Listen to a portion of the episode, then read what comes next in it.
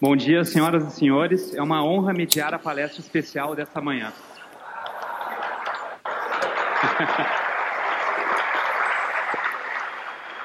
Está no ar? Tá. A mentalidade de uma população, tá o seu ambiente Beleza. cultural e sua atividade intelectual tá, têm profundo tá, tá. impacto sobre a realidade e sobre o grau de desenvolvimento de uma sociedade. O filósofo, escritor e jornalista Olavo de Carvalho há muito tempo vem criticando o ambiente cultural e intelectual brasileiro. Em sua famosa obra O Imbecil Coletivo, Atualidades Inculturais Brasileiras, publicada em 1996, o professor Olavo descreveu o processo de decadência intelectual brasileira, culminando na destruição da alta cultura no país e, consequentemente, na perda daquelas referências que servem de base para as nossas reflexões sobre os problemas e incertezas impostos pela vida. Diante dessa constatação, como poderemos nos tornar uma sociedade mais desenvolvida, próspera e livre? Como não ceder à tentação socializante, ao estatismo, à ampla ingerência do Estado em nossas vidas e à ilusão de que um planejamento centralizado, executado por um grupo de políticos e burocratas, resolverá, como passe de mágica, todos os nossos problemas?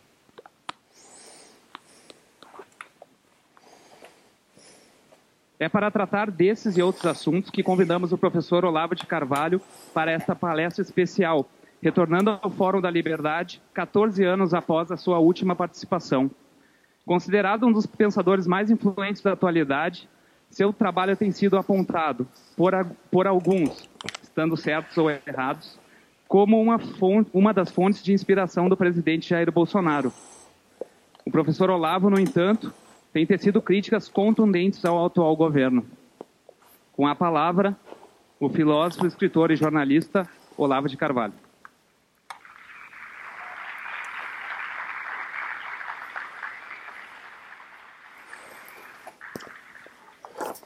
Alô, pessoal, vocês estão me ouvindo direito? Obrigado.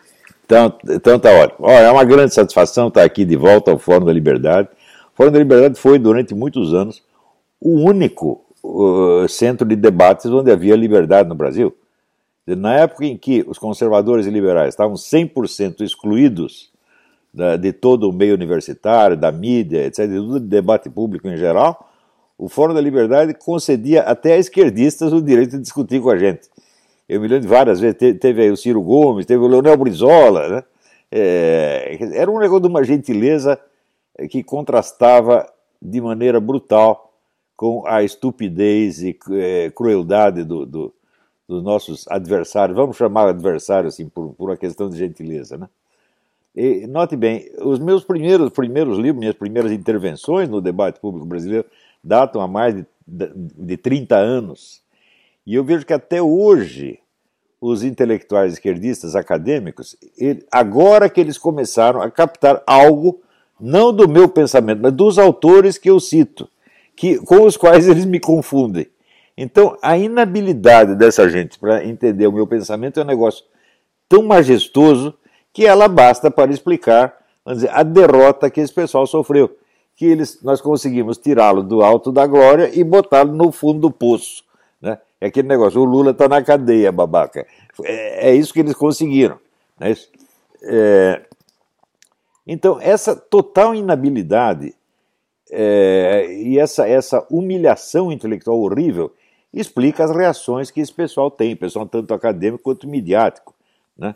Que daí o que eles podem fazer é me xingar, inventar história, criar fofoquinha, buscar fofoquinha de 40 anos atrás. Agora, se a grande objeção do Olavo de Carvalho, olha, o Olavo de Carvalho, ele na década de 70, ele comeu três mulheres, talvez até mais, né? É esse o nível da discussão que os caras estão propondo. Deus, é patético, patético, é?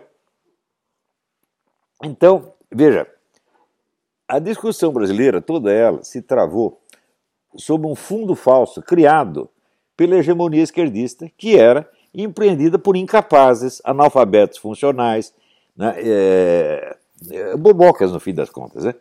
Só que às vezes esses bobocas nos enganam até nós. Nós mesmos caímos na, na, na conversa deles e é, captamos a nossa história dentro de um quadro que eles criaram.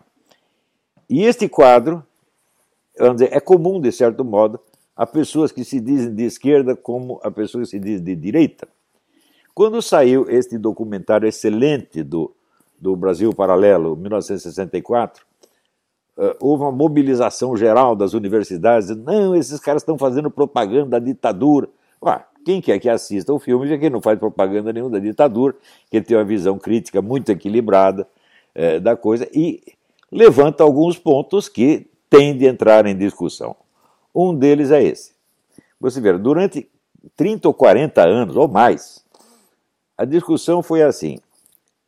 De um lado, nós temos a esquerda progressista, nacionalista, que quer nos liberar do imperialismo, e do outro lado, nós temos, vamos dizer, o, o, o, os opressores fascistas que nos impuseram a ditadura e mataram um monte de pessoas. Né? E até hoje nós acreditamos nisso. Seja a favor ou seja contra, as pessoas acreditam nisso. Acredito, em primeiro lugar, assim, que de um lado acredito que os militares eram os assassinos, criminosos, fascistas, etc, etc, coisa que não eram.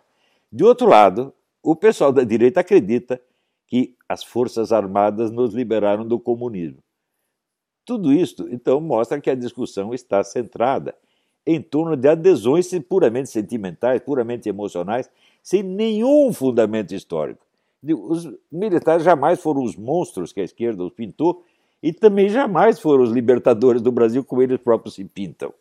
O que aconteceu em 1964? O que aconteceu que líderes civis como Carlos Lacerda, Ademar de Barros, Auro Andrade e outros criaram um movimento popular que colocou nas ruas o maior protesto de massas que tinha havido até então, que foi a famosa Marcha da Família. Tem um milhão de pessoas na rua.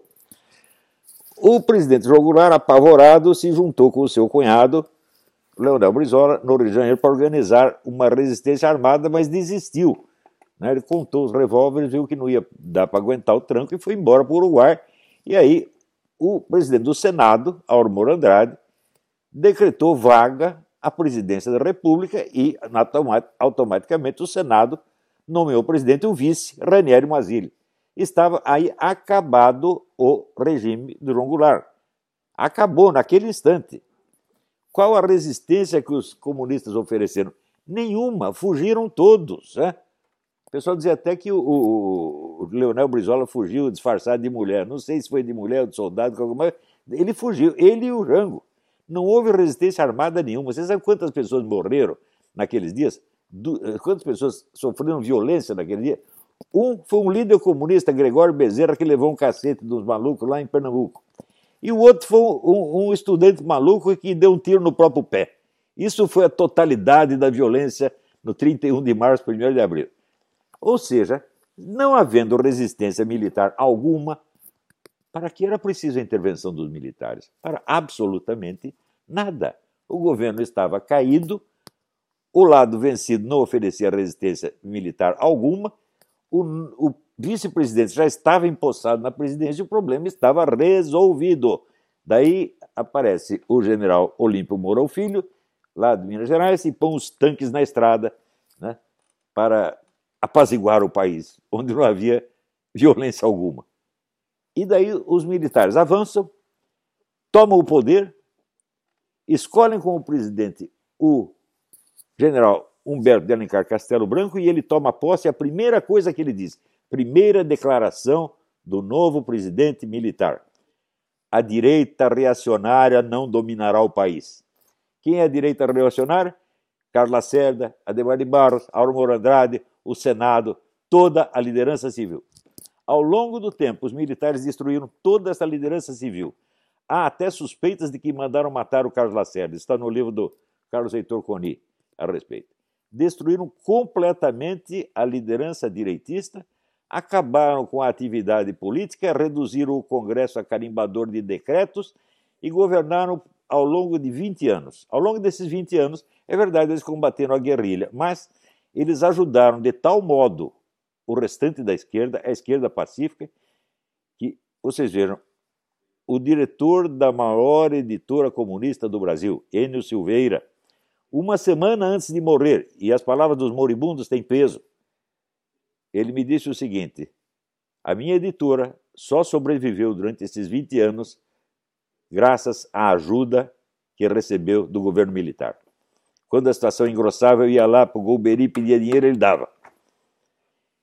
Ao mesmo tempo, havia a teoria da panela de pressão, que, por não querer cercar os comunistas por todo lado, deixou aberta para eles uma válvula.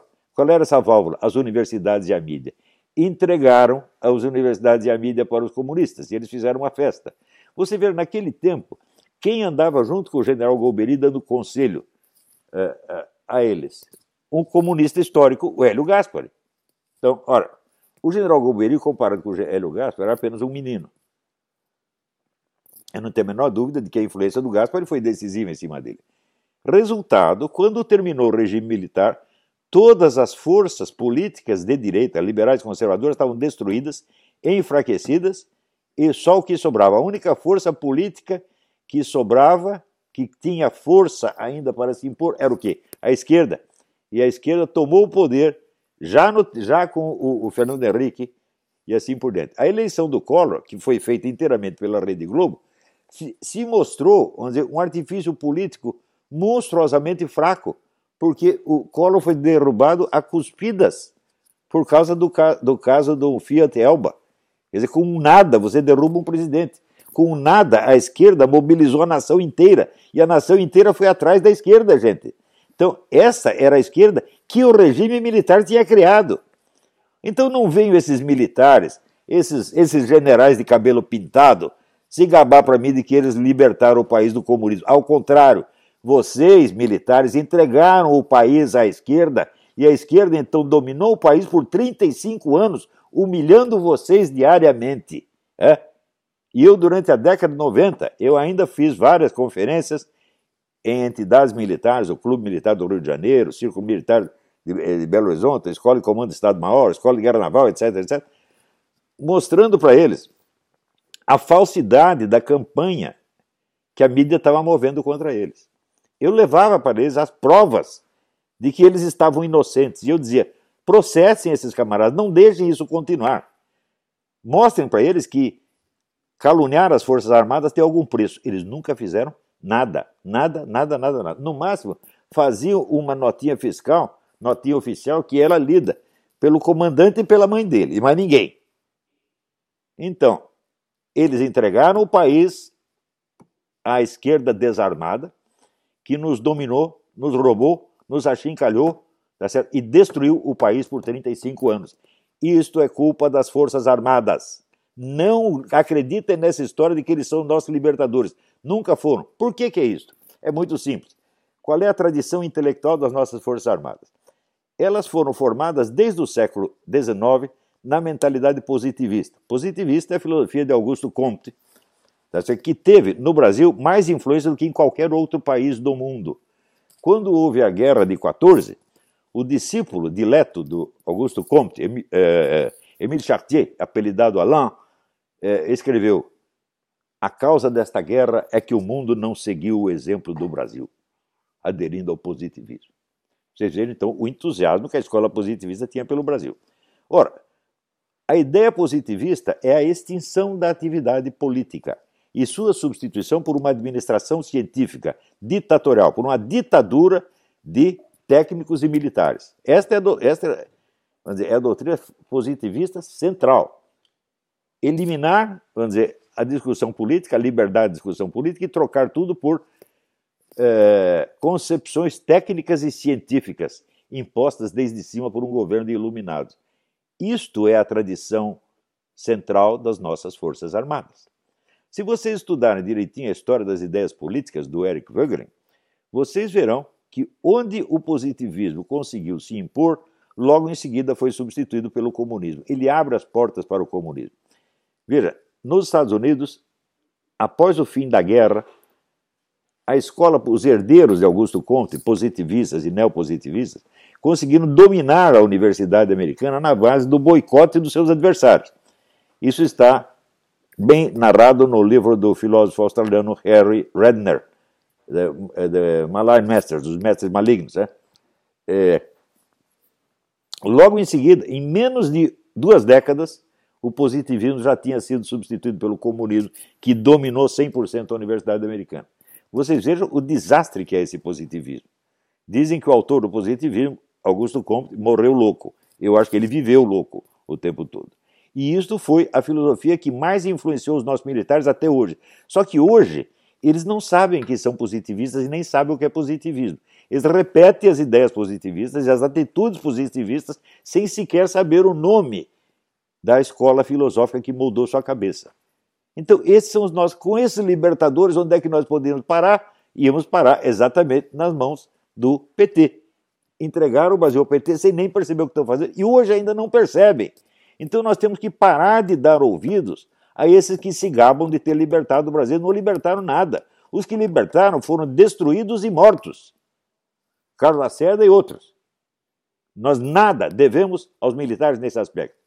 Sob outros aspectos, devemos muito, porque eles fizeram uma administração econômica esplêndida. Isso ninguém pode negar. Tá certo? Mas, por outro lado, eles também criaram esse sistema de uma universidade em cada esquina, que hoje gera 50% de analfabetos funcionais colocados na praça no aumento com seus diplominhas. Vocês imaginam o custo que isso tem para o Brasil? E mas no custo do ensino universitário no Brasil, o nosso Ministério da Educação é um dos que tem a maior verba, tá certo? Tudo isso para que metade dos formandos sejam completamente incapazes. Vocês imaginam o dano que, essas, que esses incapazes trazem em todos os setores da atividade onde eles atuam? Tudo isso foi pago com o dinheiro do povo brasileiro. E, além disso, não só na, na esfera do ensino público, mas no ensino privado a mesma coisa. Não podemos idealizar o ensino privado, porque uma grande parte desses analfabetos funcionais provém de faculdades que são da propriedade de deputados e senadores. Né? Isto quer dizer, educacionalmente, o regime militar corrompeu o país até a base. Politicamente, destruiu a possibilidade de uma política eficaz de direita e abriu as portas ao domínio tucano-petista, cujo domínio nós sabemos o quanto nos custou. Então, chega de gente, sabe, com papo. Né? Nós precisamos da realidade. Temos que pegar a nossa história e pegar esse regime militar, ver os seus méritos, que houve sem dúvida, e ao mesmo tempo os seus pecados, que não são pequenos. Enquanto nós não pararmos de tomar posição com base em adesão emocional a slogans, nós não vamos melhorar este país. O que mais falta no Brasil é conhecimento sério. O Brasil já tem, desde o século XIX, ele tem um proverbial ódio ao conhecimento. Isso está bem documentado nas obras do Machado de Assis e do Lima Barreto.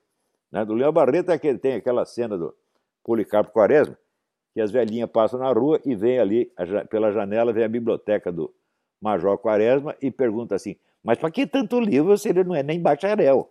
Então, no Brasil, nós temos o culto do bacharel e temos horror ao conhecimento. Né? Até hoje, né?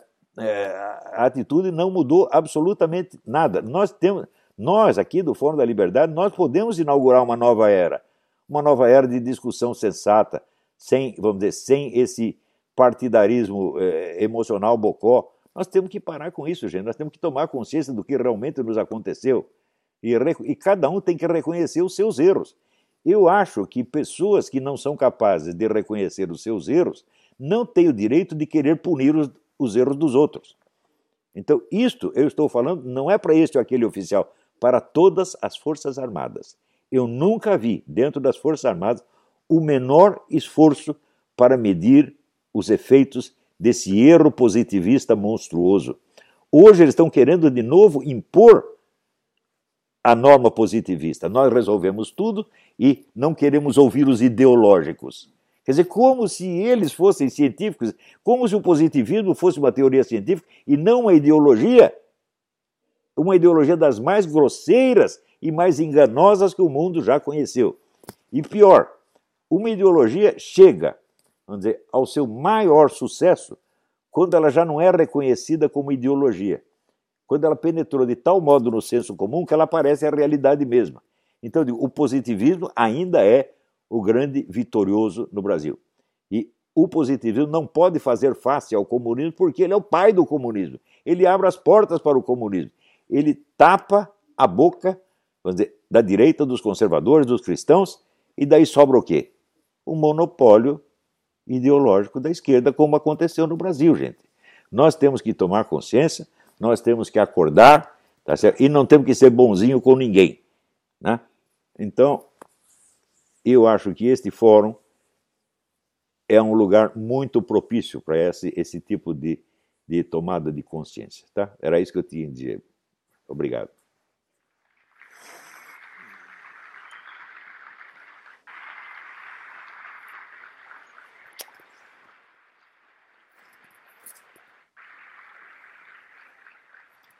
Agradecemos a participação inicial do professor Olavo de Carvalho e agora passamos à sessão de perguntas.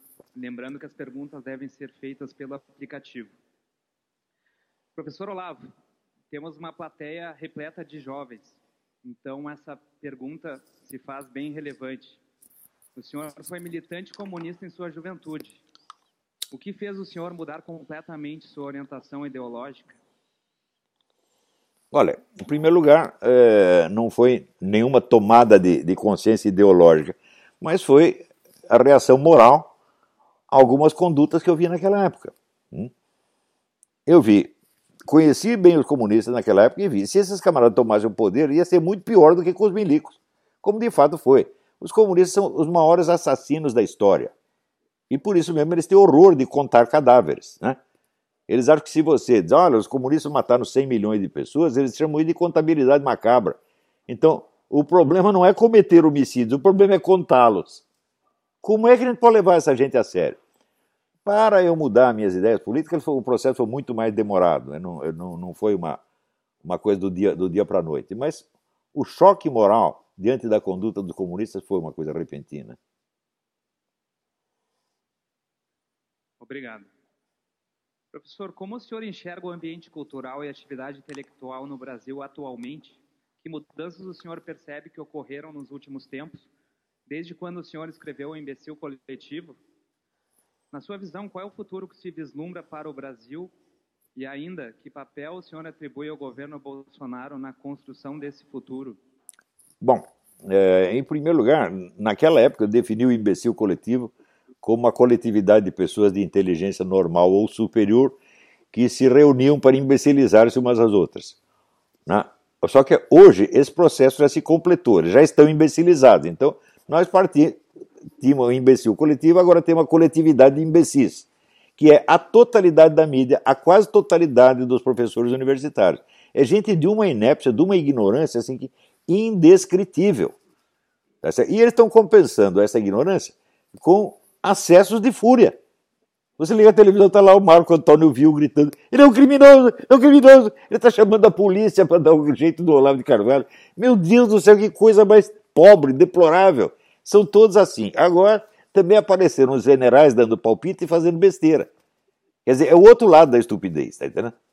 Então, não é a direita contra a esquerda. No Brasil, a direita está se formando agora. Direitistas em primeiro lugar, anticomunistas. Você precisa ver que no tempo dos militares, veja, o governo militar fez algum filminho de propaganda anticomunista? Um que fosse? Nenhum. Publicou algum livro de propaganda anticomunista? Nenhum. Ora, você vendo a história das revoluções francesa e russa, o que, que você observa? Nas últimas décadas que antecederam a, a Revolução, o poder monárquico não tinha nenhuma propaganda contra a Revolução não tinha um órgão de mídia, ficou quieto. Então, isso quer dizer que cedeu ao adversário, cedeu ao inimigo o espaço ideológico inteiro. Ora, no Brasil, o governo militar fez exatamente isso. Os anos 70 e 80 foram a época, isso foi estudado pelo embaixador Meira Pena, ele estudou isso na Câmara Brasileira do Livro, foram a época de maior sucesso da indústria do livro comunista no Brasil, o regime militar. Agora, e quanto havia de literatura anticomunista nas livrarias? Nada, nada, absolutamente nada. Ou seja, a direita teve os seus canais de, de expressão suprimidos, enquanto a esquerda tinha o espaço todo aberto. Isto foram os governos militares que fizeram. Ah, eles eram comunistas? Claro que não. Eram apenas imbecis, imbecis positivistas, que se consideram superiores a todo mundo. Até hoje tem esta posição o general pinta o cabelo, imposta a voz e ele já passa a ser um grande intelectual. É uma coisa horrível. Quer dizer, isso faz parte da pseudocultura brasileira, da destruição cultural brasileira. Nós temos que acabar com esta encenação. Nós temos que exigir que as pessoas tenham ideias sérias, que estudem antes de falar e que reconheçam os seus erros. Você vê, toda a minha vida, o que, que é? É uma tentativa de corrigir um erro que eu cometi na, na, na juventude.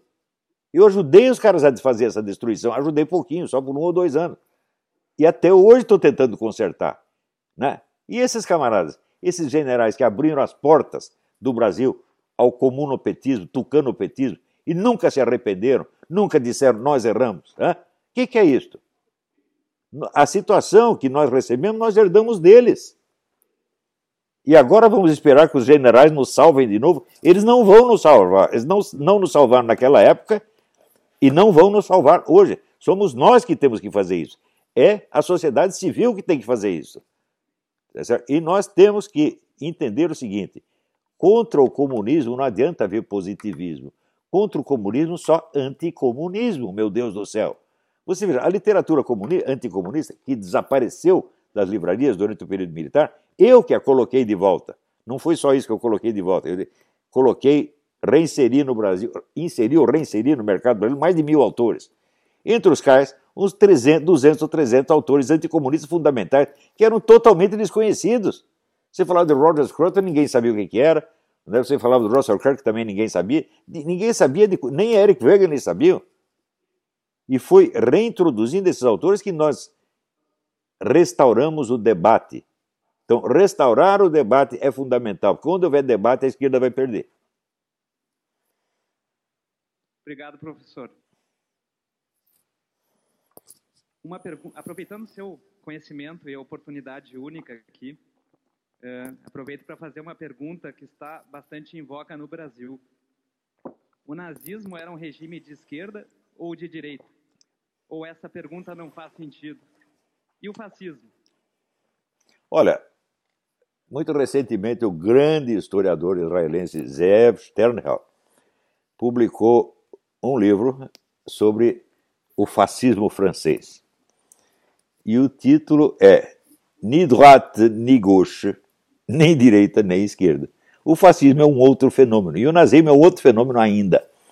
Não, realmente não é possível você definir um regime, um movimento político somente pelo seu discurso ideológico, porque sempre existe uma tensão entre o discurso ideológico e a prática.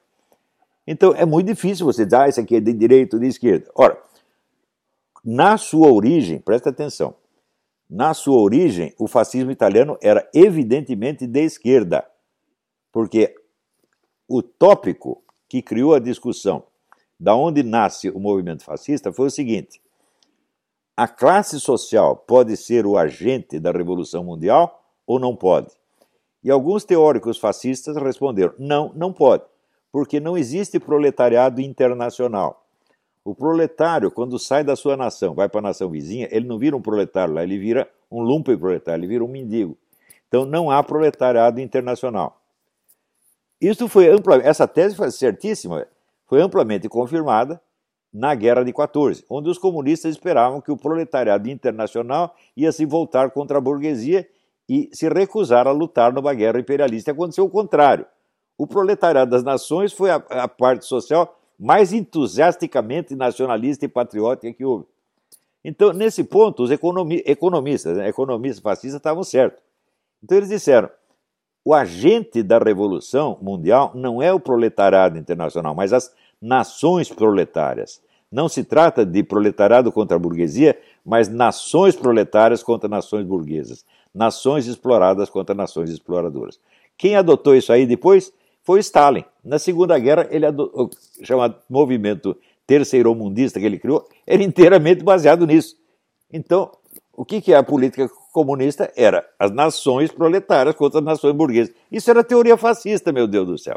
Então, a gente tem que contar a história com base nos seus detalhes factuais concretos, não com base em generalizações ideológicas. Então, se você pegar qualquer dessas ideologias, tem elementos de direita e tem elementos de esquerda. Por exemplo, se você pegar, vamos dizer, o culto alemão, vamos dizer, as suas divindades primitivas, divindades vikings, etc, etc. Bom, tudo isso, sob certo aspecto, é, é, é conservador, porque está querendo o retorno ao passado. Mas, por outro lado, é revolucionário, porque queria, com este culto nacionalista, destruir o cristianismo. Então, é, é, é esquerda e direita ao mesmo tempo. Então, eu acho que não se deve discutir essas coisas só com esses carimbos. A coisa é muito mais complicada. Em todo caso, no mínimo, no mínimo, eu sugiro a vocês uh, a leitura do, do, do, dos livros do Zé Sternhell e, sobretudo, do uh, Emilio Gentile, é um historiador italiano. Não, não é o Giovanni Gentile. Giovanni Gentile foi um filósofo fascista. O, o, é, Emílio Gentile. E nos Estados Unidos existe o James Gregor, talvez o maior estudioso de fascismo no mundo. Tem que ler essas coisas. Agora, esse pessoal discute baseado no quê? Na propaganda soviética dos anos 40. Ora, hoje em dia nós sabemos, e está mais que provado, a tese do Ernest Toppich, de que a guerra, Segunda Guerra foi concebida, planejada com 20 anos de antecedência pelo Stalin e que chegou a seus objetivos, essa tese hoje está amplamente comprovada. Agora, a gente publica isso no Brasil, dá lá dois, nome de dois ou três livros, o pessoal da mídia não lê, e vai ler o quê? Uma resenha que saiu no New York Times contra o livro do Ernest Toppich em, em 1985. E, ah, essa tese é falsa. Eles não leram os livros, meu Deus do céu. Eu já dei a lista, já tem, tem vários livros sobre isso. Hoje essa tese é irrefutável. Irrefutável. Stalin esperava utilizar os nazistas como tropa de choque, ou como navio quebra-gelo. Os nazistas invadem a Europa toda, destroem as democracias ocidentais, mas esses nazistas são loucos, não vão capazes de, de administrar nada, então nós vamos atrás, invadimos a Alemanha e tomamos tudo que eles conquistaram. Ué, não foi exatamente isso que Stalin fez? E fez e deu certo. Eu considero Stalin o maior estrategista de todos os tempos. Né? É isso, gente. Obrigado, professor. Aproveitando o tema nazismo, o médico judeu austríaco Viktor Frankl relatou sua experiência de sobrevivência em um campo de concentração no livro Em Busca de Sentido. Conforme um artigo seu, professor, Viktor Frankl, por uma decisão pessoal, entrou no campo de concentração disposto a conservar a integridade de sua alma e dignidade, a não deixar que seu espírito fosse abatido pelos carrascos do seu corpo. Diante desse exemplo de bravura e perseverança, contra todas as circunstâncias, como encarar a mentalidade coitadista e o vitimismo presentes em nossos tempos? Nos tornamos todos homens medíocres? Você vê, a história do Victor Frankl nesse ponto é, chega a ser maravilhosa, tem um elemento miraculoso ali. Porque ele ali estava vendo que ele não tinha futuro nem na Alemanha, nem na Áustria, nem em parte alguma, tudo ocupado pelos nazistas, e ele pensava em ir embora para os Estados Unidos. Só que para isso ele teria que deixar ali o pai e a mãe.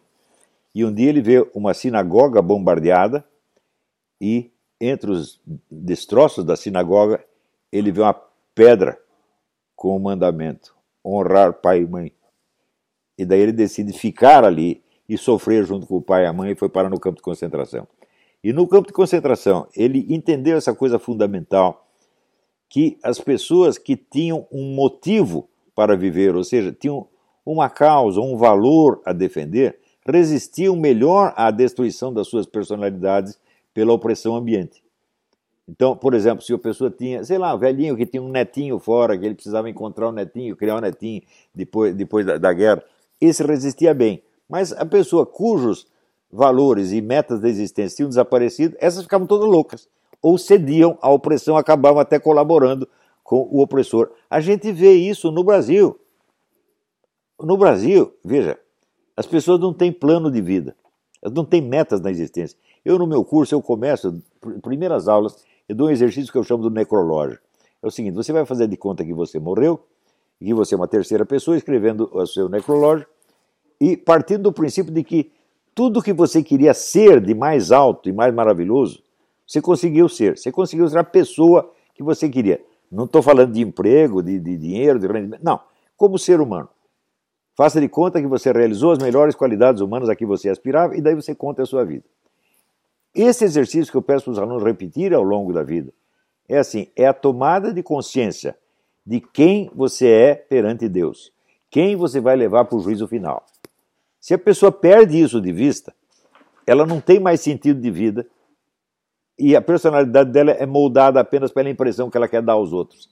Então ela vai viver num universo de fingimento, vai ser mais um homem de papelão, mais um homem de isopor, como está cheio no Brasil. O nosso, nosso parlamento só tem homens de isopor.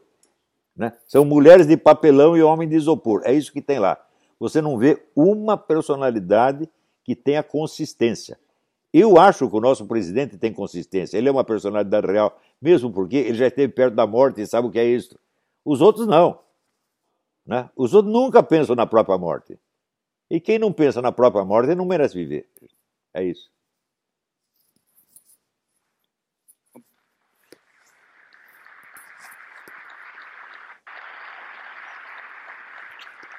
Obrigado, professor. Apesar de seu aparente enfraquecimento, os movimentos de esquerda continuam representando uma ameaça à liberdade no Brasil e na América Latina? Além disso, como o senhor enxerga a ascensão de uma esquerda mais radical nos Estados Unidos, liderada por políticos como Ocasio-Cortez e Bernie Sanders? Eles representam uma ameaça real aos valores tradicionais americanos? Bom, então, em primeiro lugar, temos que distinguir o que é hegemonia intelectual e o que é hegemonia cultural. Hegemonia cultural é que o sujeito é o dono das ideias mais eficientes. Ou seja, ele é o dono da linguagem na qual todo mundo tem que se exprimir. Só tem aquela. Seja você quem for, você só consegue falar na linguagem dominante.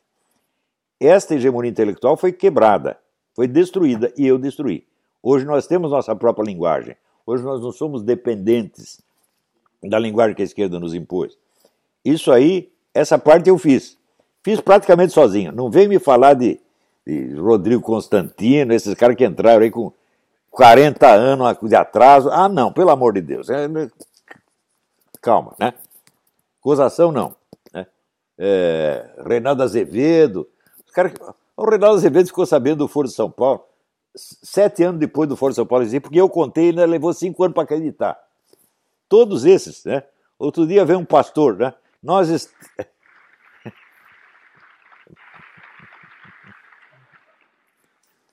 Então, até um monte de picaretas que subiram, descobriram que o antipetismo rendia e entraram também na corrente e ganharam algum dinheiro com isso. Muito bem, leva o dinheiro para sua mãe, né?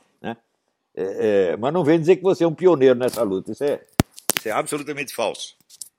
Então, agora, a hegemonia cultural é o controle dos meios de difusão, é o controle das universidades, o controle dos órgãos de mídia e assim por diante.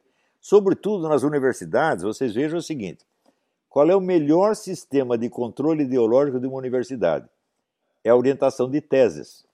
Porque pela orientação de teses, você garante a continuidade da sua hegemonia na geração seguinte. Ora, façam um teste, façam. Vocês Vejam a lista de teses aprovadas em todas as universidades brasileiras e me diga o seguinte: quantas teses anticomunistas foram ali aprovadas? A resposta é nenhuma. Nenhuma durante 50 anos. Ou seja, o anticomunismo foi proibido no meio universitário brasileiro. 100% proibido. E proibido na mídia. Isso não é brincadeira, gente. Por isso, quando o pessoal falou, ah, temos que lutar contra a doutrinação, eu falei, não, mas o problema não é a doutrinação. A doutrinação não é nem tanta. O problema é a total exclusão da, da opinião adversária. É um problema de censura. Então tinha que ser universidade sem censura. Não é sem doutrinação. Doutrinação é cada um que expressa a doutrina que queira. Não é, não é um grande problema. O problema é o controle hegemônico. É o controle né, tipo censura. Isso aconteceu durante 50 anos e acontece ainda. Então vem esses palhaços né, professores comunistas dizendo, não, mas aqui nós temos a liberdade de discussão. Falo, ah, é? Então me mostra as teses anticomunistas que você orientou e aprovou. Nunca mostra nenhuma. Só tese comunista ou outra coisa. Mas anticomunismo, não. Então, o problema no Brasil, nas universidades brasileiras, não é a doutrinação comunista, é a proibição do anticomunismo. Proibição total, proibição ditatorial. É uma coisa nojenta. É? E na mídia também. Né? Então, você Pegue lá os jornais brasileiros e fala, pô, me mostra os seus articulistas anticomunistas. Às vezes, veja, às vezes tem, tem um no meio de cem. Quando eu fui contratado pelo Globo, o Luiz Garcia, que era então diretor da redação, ele confessou, nós tivemos que contratar o Olavo porque só tinha articulista de esquerda e estava dando na vista, então tinha que ter umzinho para se opor aos outros 200. O que, que é isso aí? É controle hegemônico. Esse é o problema na universidade e na mídia brasileira. E eles ainda têm esse controle. Eles dizem o que quiserem. E agora perderam totalmente a vergonha na cara. Porque eles foram tão humilhados intelectualmente que agora só resta xingar, inventar historinha, é, é, espalhar fofoquinha. É isso que estão fazendo. Quer dizer, eles estão destruindo o jornalismo brasileiro nas suas bases. Então é isso, gente.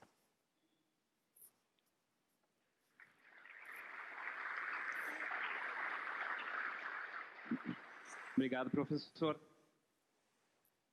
Professor, evoluímos materialmente, mas involuímos moralmente como civilização? O senhor crê que estamos passando por um processo de degeneração da civilização ocidental, tal como apontado pelo historiador escocês Neil Ferguson? Bom, em parte sim. É muito difícil você uh, traçar perfil de ascensão e decadência de maneira unívoca. Sempre quando uma coisa está decaindo, uma outra coisa está ascendendo, está melhorando. Porque as pessoas têm uma ideia muito, muito errada da civilização ocidental quando elas imaginam assim: ah, na Idade Média era todo mundo cristão, a igreja dominava tudo, e depois veio o materialismo, acabou com tudo. Você sabe quanto era a frequência às igrejas na Idade Média? 3 ou 4% da população. E as pessoas iam na igreja, eles ficavam comendo, bebendo, conversando. Ou seja, ao longo do tempo, na Idade Moderna, era tão malfadada a Idade Moderna, a crença, a, afluência às igrejas melhorou muito, a conduta dos cristãos na igreja melhorou muito. Então, você tem uma decadência por um lado e tem uma ascensão por outro. Isso tudo é um processo dialético que a gente precisa medir assim, com muito cuidado. Eu vejo, por exemplo, se você pegasse discussões como essas que nós estamos tendo aqui e que tem no mundo inteiro, o que, que mostra isso? Mostra uma tomada de consciência, portanto, uma ascensão da inteligência humana. Ao mesmo tempo, nas universidades, na mídia, você vê a degradação total. É então, é, é, eu não acredito nessas teorias cíclicas. Outro dia teve um idiota que disse que eu, eu é, subscrevo a teoria cíclica do René Guénon. Sempre achei essa teoria uma estupidez, porque não há ciclos unívocos. Onde você vê uma ascensão, você vê uma decadência ao mesmo tempo. Há um choque dialético dessas coisas. Né? E, bom, espero que tenham entendido. Obrigado, professor.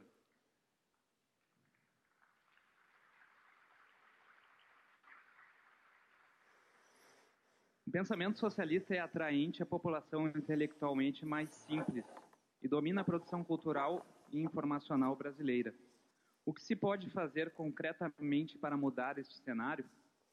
Bom, então, em primeiro lugar, nós temos que levar em conta o seguinte: a mídia brasileira, se você somar a tiragem, eletrônica e impressa de todos os grandes jornais e revistas, você não chega a 1% da população.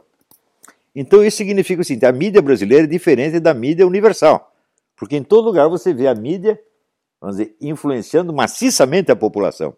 E a mídia brasileira só fala para uma reduzida elite. Então a função da mídia brasileira não é formar a mente das massas, é impedir que as ideias das massas penetrem a elite ela é a proteção ideológica da elite. Folha de São Paulo, Estadão, Globo só faz isso. Ele só se dirige o elite, é a conversa interna da elite, e o que se fala fora dali é excluído, é criminoso, etc, etc. Foi assim que eles conseguiram excluir o Bolsonaro durante tanto tempo. Mas acontece o seguinte: eu e o Bolsonaro, nós furamos esse bloqueio. Né? Nas minhas ideias não são necessariamente as dele, mas nós furamos esse bloqueio e o homem está lá na presidência da República, gostem ou não gostem. Então, veja, Platão, 2.500 anos atrás, já ensinava o seguinte: jamais um movimento popular derrubou uma elite se não conquistasse o apoio de pelo menos uma parte dessa elite. É? Então, para que serve a mídia brasileira? Para impedir que as ideias populares conquistem uma parte da elite. Você vê que naqueles movimentos populares 2013, 2015, 2016. O povo estava na rua gritando slogans contra isso e a mídia não reproduzia. A mídia escondia. Para quê? Para não deixar que a elite fique na incerteza. Estão entendendo? Então, vamos dizer, a elite brasileira é enormemente poderosa. Aquilo que o Raimundo Fauro chamava estamento burocrático, que são aqueles camaradas que acham que o Estado é deles, né? eles ainda estão no poder. E muitos que subiram na vida levado pelos movimentos populares, não queriam destruir o estamento burocrático, mas queriam apenas fazer parte dele e já estão fazendo parte. Isto não pode acontecer. Nós temos que criar lideranças populares que não entrem no processo eleitoral, que estejam arraigadas no fundo da sociedade. Os comunistas sempre souberam isso. Ora, se o comunista fazia, por exemplo, um líder sindical, e o líder sindical se candidatava a deputado, sabe o que eles faziam? Expulsavam do partido. Falaram, não botamos você aí para ser deputado, nós não botamos você aí para brilhar em Brasília, nós botamos você aí para você liderar o povo.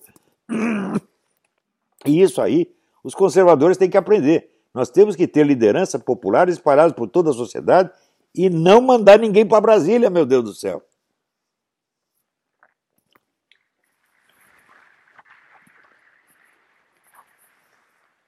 Obrigado, professor. É, a próxima pergunta, é, de novo, dada a presença de muitos jovens aqui. É, como o senhor poderia explicar didaticamente o que é o socialismo e por que ele é antiliberal e antidemocrático? O socialismo é uma coisa muito simples. O socialismo é a fusão do poder político com o poder econômico. Você vê que num regime capitalista, se você é perseguido pelo governo, você pode procurar um amigo rico para te ajudar e você ir embora do país. E se você é oprimido por um rico, você pode pedir ajuda ao governo. Agora, no socialismo, os mesmos caras são os donos das duas coisas. Para quem você vai correr? Para quem você vai pedir ajuda? Então, o socialismo é, na sua base, o sistema mais opressivo que alguém já inventou. E pior ainda, o positivismo também é a mesma coisa. Porque no positivismo, quem governa a economia são os mesmos gênios técnicos que governam a política. Então, este é, é o problema, a concentração absurda de poder nas mãos de líderes que se acham iluminados. Nós temos que parar com isto. Então, por exemplo, muita gente condena, ah, o capitalismo é um caos, etc. Mas escuta, mas só no caos existe alguma liberdade. É? Se você coloca toda a sociedade sob as ordens de um grupo iluminado, pouco inter interessando que eles se denominem comunistas ou positivistas, ou nem se deem nome nenhum, a liberdade acabou. Para onde você vai correr? E agora que o pessoal quer governo global, diz, ah, legal, governo global. Onde é que eu vou buscar asilo político quando tiver governo global? É? Eu vou pedir asilo político em Marte, na Lua? Existem nações, as nações não são coisas perfeitas. A própria Bíblia. A própria Bíblia diz: os deuses das nações são demônios. Então eu não sou entusiasta pela, pela, pelas é, entidades nacionais mas elas são necessárias para garantir o direito de asilo político. O sujeito arruma um problema com o governo aqui, ele vai para outro, outro lugar. As pessoas vivem fazendo isso. A nossa esquerda, o que, que fez? Quando se deu 64, eles foram para a França, para a Itália, para a Alemanha, pra... sei lá. E se fosse o governo global, para onde você ia? Obrigado, professor.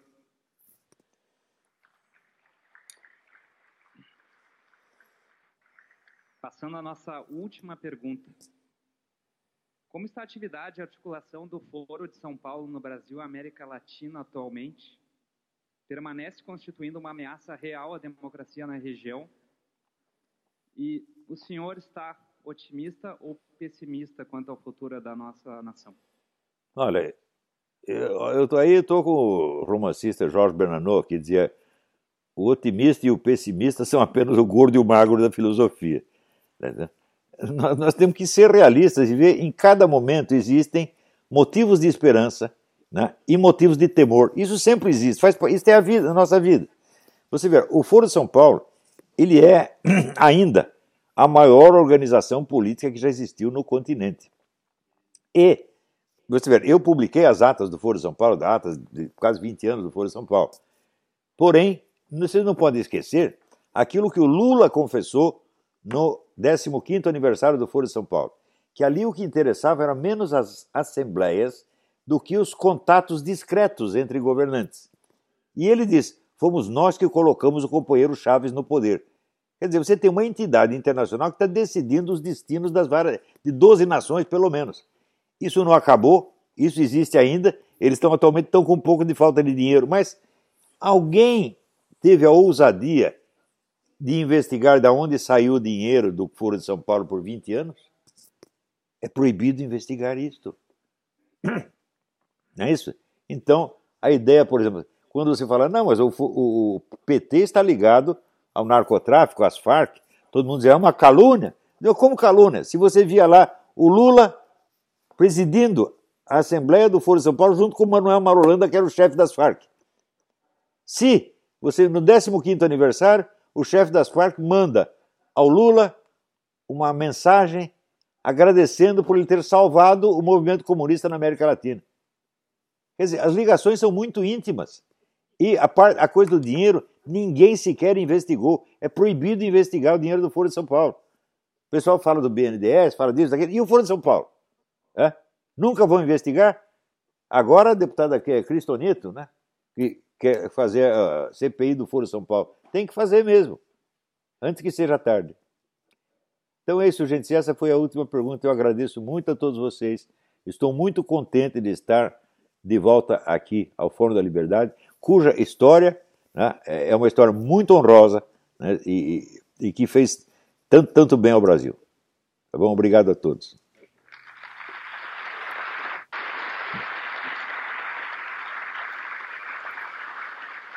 Muito obrigado, professor. Declaramos encerrado esse painel especial com Olavo de Carvalho, Fórum da Verdade.